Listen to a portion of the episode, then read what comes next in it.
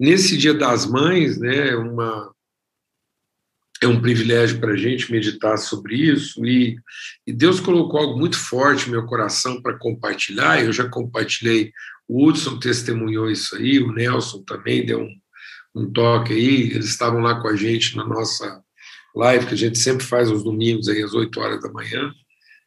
E também compartilhei com a liderança lá da nossa congregação, nós temos um encontro às 10 e meia. E agora quero deixar registrado aqui a mesma palavra, quem já ouviu uma vez, vai ouvir de novo, porque eu também vou ficar ministrando para mim aqui várias vezes ainda. Eu quero terminar o dia meditando essa palavra, para terminar esse dia de hoje sendo uma melhor mãe. Então, eu quero terminar o dia é, melhorando a minha maternidade, né, minha consciência de maternidade. Quero evoluir minha maternidade até o final do dia aí e começar uma semana sendo uma mãe melhor. Assim como eu quero também ser um pai melhor, né, um pai mais aperfeiçoado. E por que a gente está dizendo isso? Porque a paternidade e a maternidade, elas são referências absolutas de virtude da natureza de Deus, como a Thais bem o disse. Né? Porque a palavra de Deus diz que Deus fez o homem, o humano ser. E quando Deus disse, vamos fazer o humano ser, ele criou uma pessoa. E essa pessoa, ela é formada né, de homem e mulher. Essa é uma pessoa. Não é, não, Deus não ajuntou dois indivíduos. Né? Deus não, não, não criou um homem e, e, e, criou uma mulher separadamente e depois colocou esses dois indivíduos juntos. Não, Deus criou a pessoa, a pessoa formada dessa natureza, né, complexa, porém não complicada há uma complexidade porque envolve sentimentos, emoções, envolve temperamento, envolve tensões, envolve conhecimento. Então, é uma relação complexa. Mas não é complicada, porque é baseada num princípio do amor, do afeto, do cuidado, do conhecimento. Então, às vezes, porque a gente não quer aplicar os princípios do conhecimento de uma relação que envolve essa complexidade, porque envolve distinções, características, propriedades, né, expressões distintas, a gente acaba complicando. Né? Então, a gente complica quando a gente tenta padronizar, segregar, fragmentar, defender posições exclusivas, discutir direitos né, das partes. Não há direito da parte, né? O que existe é a consciência do todo na construção da pessoa.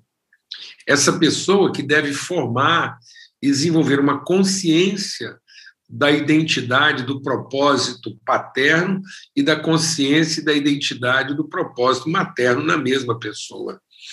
São formas distintas de descrever a fonte a fonte que emana, a fonte que flui, a fonte que comunica vida.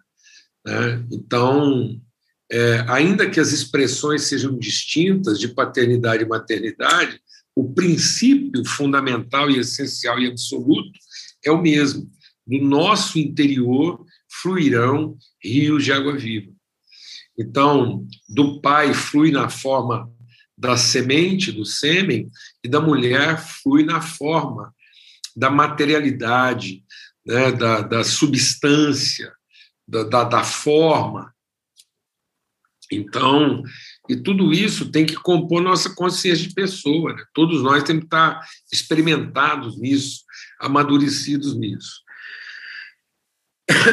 Então, foi assim que Deus fez. Ele fez homem e mulher macho e fêmea, os criou, e não era para que houvesse uma competição, né, uma, uma, um duelo entre o mundo masculino e o mundo feminino, como se fossem mundos que, que, que se tocassem. Não, é para que a gente entendesse a construção da pessoa através da instrumentalidade, da peculiaridade de cada um, onde né, o, o, o, a parte homem do ser já veio equipado né, com uma, uma habilidade mais, é, mais objetiva, mais óbvia da paternidade, e a figura da mulher veio naturalmente equipada para o exercício da maternidade, mas não que isso exclui um do outro.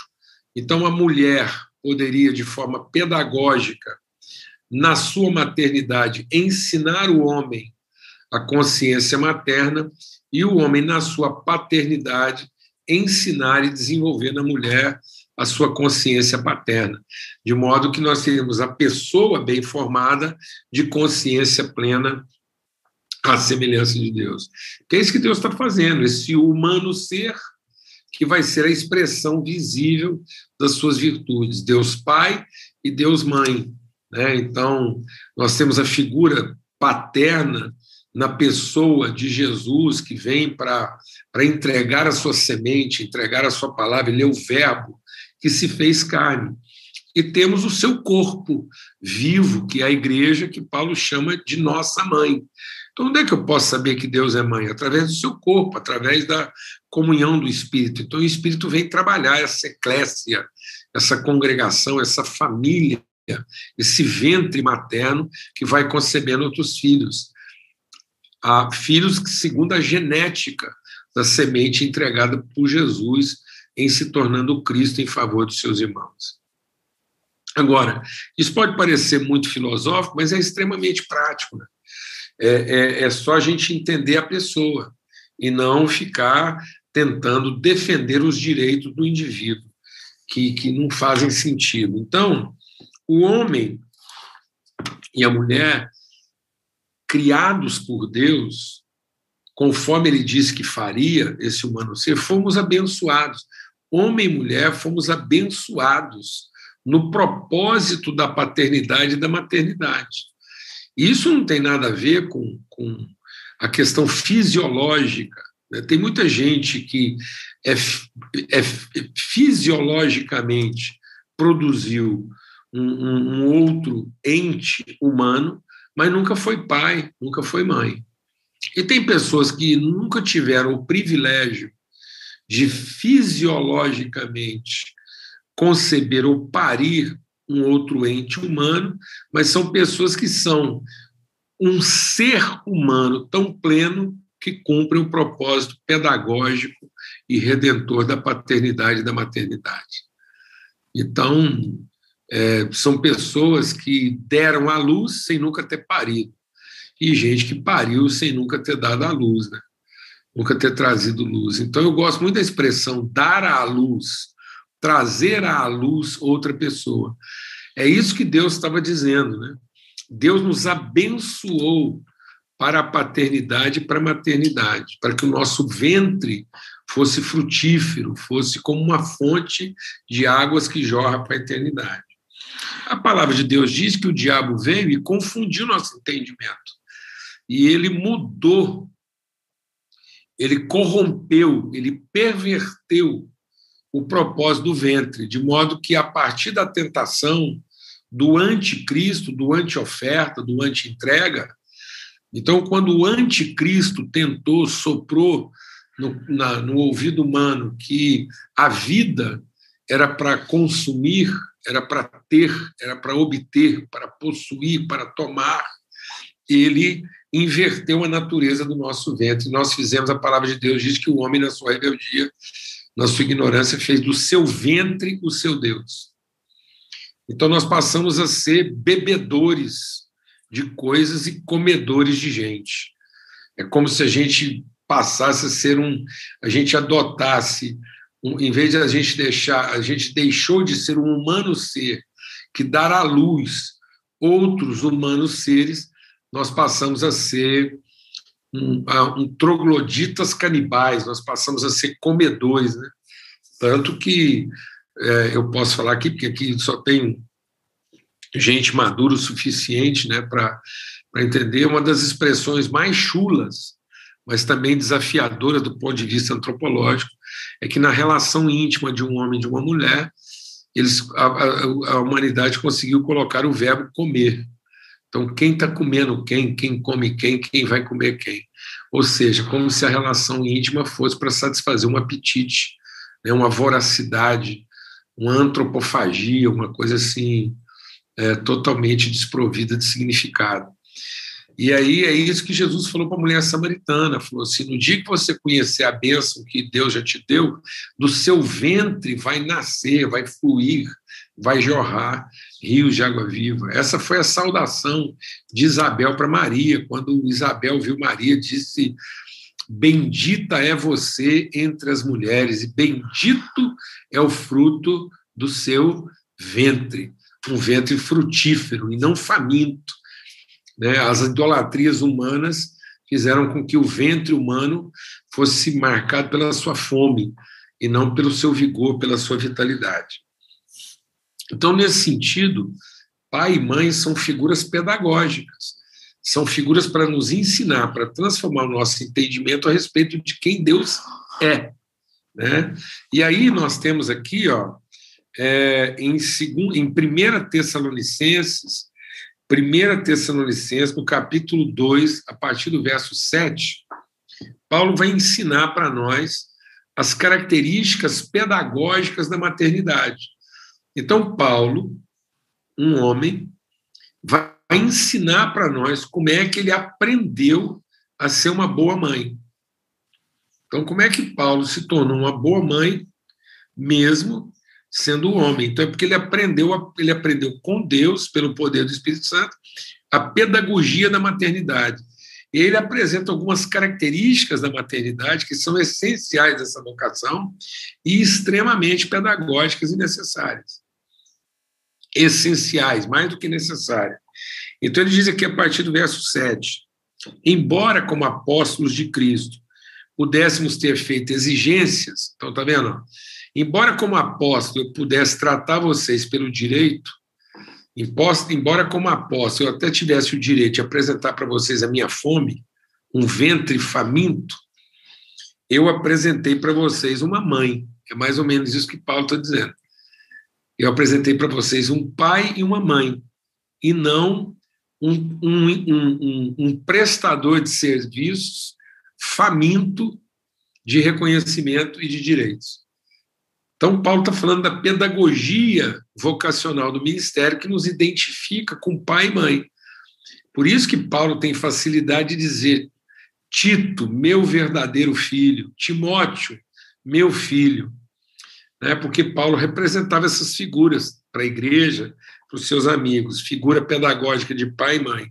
E aqui a gente vai concentrar na figura pedagógica da maternidade. E ele diz assim: então eu podia ter feito exigência, mas nós preferimos ser carinhosos quando estivemos com vocês, assim como uma mãe que acaricia os próprios filhos. Assim, com muito afeto, estávamos prontos a oferecer não somente o Evangelho de Deus, mas até mesmo a própria vida, porque vocês se tornaram muito amados por nós. Pois vocês com certeza se lembram, irmãos, do nosso esforço e fadiga, e de como trabalhando de noite e de dia para não vivermos às custas de nenhum de vocês, proclamamos a vocês o Evangelho de Deus. Então, Paulo apresenta a primeira característica pedagógica da maternidade na formação da pessoa plena, inteira, o carinho. E ele diz que o carinho é uma decisão. A gente tem que tomar a decisão de ser carinhoso. E carinhoso quer dizer que a gente tomou a decisão de afagar, de acariciar, de tocar. Então, a, a, às vezes algumas pessoas dizem: ah, eu não, eu não sou muito carinhoso, não tenho muito jeito para isso, sou assim meio é, chucro. E não existe isso, não. Não existe isso, não. o carinho é uma expressão, o toque, a carícia, o afago, o chamego, são características da natureza de Deus revelados na figura pedagógica materna. E quando a gente está falando do afago, do carinho, do toque, não estou falando apenas do toque é, da mão, nós estamos falando do toque do olhar, do toque do ouvido, do toque do cheiro, do toque do, do, do paladar, da fala, ou seja, onde todos os nossos sentidos né, e, e todos os nossos órgãos trabalham em favor da construção do outro. É o olhar atento e não o olhar perturbado, agitado, ansioso. É o ouvido diligente para ouvir com paciência até aquilo que a gente não entende, aquilo que não agrada. Então, a, a, a, pessoa materna nos ensina isso. E muitas vezes hoje a cultura humana, a sociedade, os padrões humanos, a, as prioridades humanas, essa forma de ser humano que o homem escolheu para si mesmo, está matando essa figura materna, está matando essa pedagogia da pessoa materna carinhosa, afetiva, né, que acaricia, que presta atenção. Então, hoje as pessoas não, não sabem mais prestar atenção, simplesmente para o outro sentir que alguém está prestando atenção nele. Mesmo que às vezes você não está entendendo direito, mas você está ali atento, seus ouvidos. E a mãe é essa figura, essa figura atenta aos primeiros gestos, às primeiras palavras, essa intérprete incansável que tenta transformar uma língua que ninguém entende, que ninguém fala, numa coisa compreensível. Eu sei o que esse menino está pedindo, então, dependendo da tonalidade do choro. Então, foi com a, com a mãe que eu aprendi que choro tem diferença. Que tem choro de fome, tem choro de dor, tem choro de saudade, tem, tem vários tipos de choro. Eu, para mim, choro era choro. Chorou, chorou. Né? Mas não, a mãe sabe, esse menino está chorando de fome, esse menino está chorando de dor, esse menino está chorando de saudade, esse menino está chorando de manha. E a mãe sabe essa diferença, porque ela tem, ela tem sensibilidade auditiva, tem sensibilidade de olhar. Esse menino, menino, o que, você está pensando? A mãe tem essa capacidade, a partir do olhar, saber o que, que o menino está pensando. Meu Deus! A mãe é esse ser acariciante, que, que invade o olhar da gente. Agora, essa pessoa, ela ela está ela tá se tornando rara. Porque o que está sendo é, assassinado, destruído? A figura materna, com quanto pedagogia, com quanto consciência, com quanto valor. Então, hoje, mãe, é, basta parir então, isso é animal. Achar que mãe é quem pariu é animal, é, é promíscuo, é desprovido de consciência, de caráter, de natureza, de vocação e de propósito. Então, outra coisa que, que Paulo ensina, além do carinho, além da, da, da, da, carícia, do toque, né? esse, esse toque do olhar, esse toque do ouvido, esse toque do cheiro, eu lembro, eu me lembro quando o Paulo Neto chegava em casa assim mais tarde. Eu nem não vou falar assim que às vezes ele estava em companhia do Luiz Gustavo e de outros amigos. Viu, Thaís? E esse menino chegava mais tarde em casa, a Nana estava esperando ele. E a Nana falou assim: vem cá, filho, dá um beijo na mamãe. E aí o Paulo Neto fala assim: mãe, você não está querendo beijar, não, você está querendo me cheirar. É, é, é, é, a aferição do cheiro. Né? Eles, tinham que, eles tinham que arrumar um, um, um bafômetro, essa polícia tinha que, é, tinha que ter bafômetro, pôr umas mães lá, fazer bafômetro. Era, bastava o cara falar assim, oi, pronto. A mulher fala assim, está alcoolizado. A mãe, mãe sabe. A mãe tem um bafômetro no, no nariz. Ela é capaz de dizer o ano do uísque que o cara bebeu, se ele é envelhecido em, em Tornel de Carvalho. Não tem nada igual, não. Então, isso, isso, isso não pode se perder, porque isso é uma pedagogia. Deus, Deus conhece a gente pelo cheiro, isso é maravilhoso. Né? Você, passa, você entrar numa sala vazia e poder dizer assim: Fulano passou aqui, Aí você fala, por quê? Tem uma camiseta dele aqui, um tênis? Você fala, não, porque o cheiro dele está aqui. Meu Deus, nós precisamos ser melhor mãe. Nós precisamos voltar a, a, a essa maternidade pedagógica, né, acariciante. A idolatria fala que a gente cria deuses que têm mão, mas não tocam. Depois, Paulo vai falar do quê? Vai falar da, da entrega. Ele vai falar: eu também, eu estava disposto a entregar a própria vida em favor de vocês.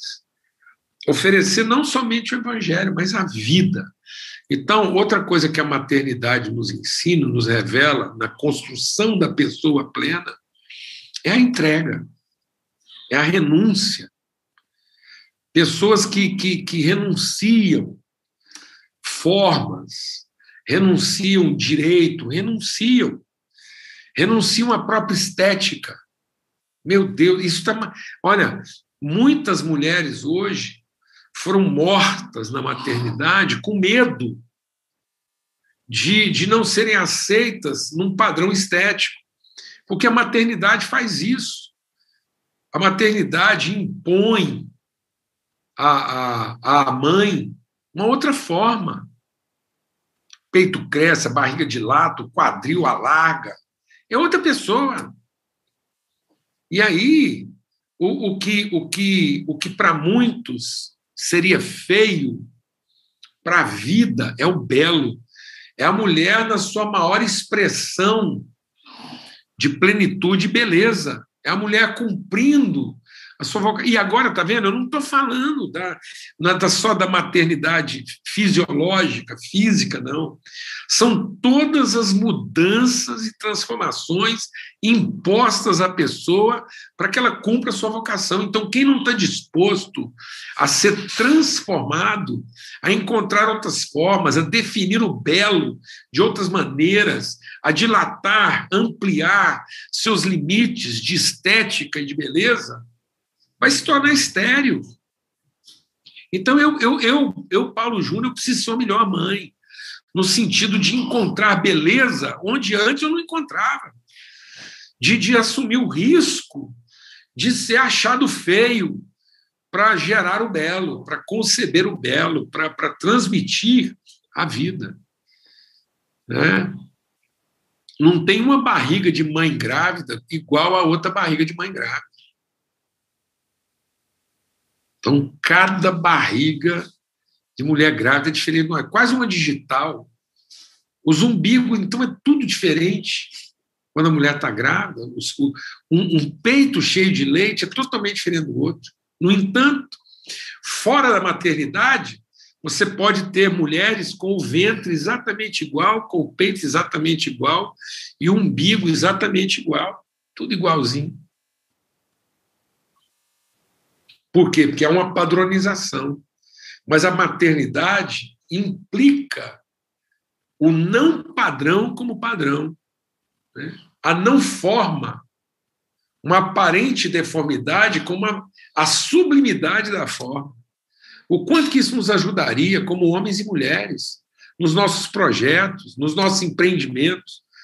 Quanto que um, uma empresa, uma instituição, uma igreja ganharia de liberdade redenção se aprendesse né, essa cultura da maternidade que vê a não forma, a multiforma, como a expressão plena da forma. E depois Paulo termina dizendo o quê? E eu também trabalhei com esforço e fadiga, noite e dia, para não custar, mas para proclamar o Evangelho. Então, Paulo agora além dele falar dessa, dessa renúncia, dessa entrega, ele fala também agora dessa dedicação. A dedicação de não ter dia e hora, não saber mais qual é a hora certa para dormir, qual é a hora certa para ficar acordado.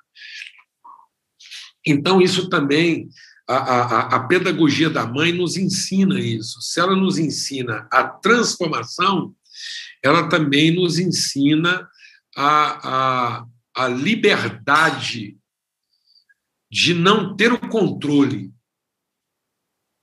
mas de ter a presença. Então, assim, é, é tão forte, né? A gente saber que podemos fazer planos, mas melhor do que fazer planos é desplanear em favor das pessoas que a gente ama. Que a gente pode se organizar, mas melhor do que se organizar é a gente se desorganizar em favor de quem ama. Então a mãe é essa pessoa que se organiza e se desorganiza na mesma velocidade com que se organizou. A mãe é essa pessoa que planeja e na mesma velocidade que ela planejou, com a mesma habilidade que ela planejou, ela tem a velocidade de desplanejar, de não determinar dia e hora e condições e, e, e, e métodos. Então, a mãe nos ensina a, a, a ter cuidado com a forma, mas também nos ensina a se deformar, a se multiformar.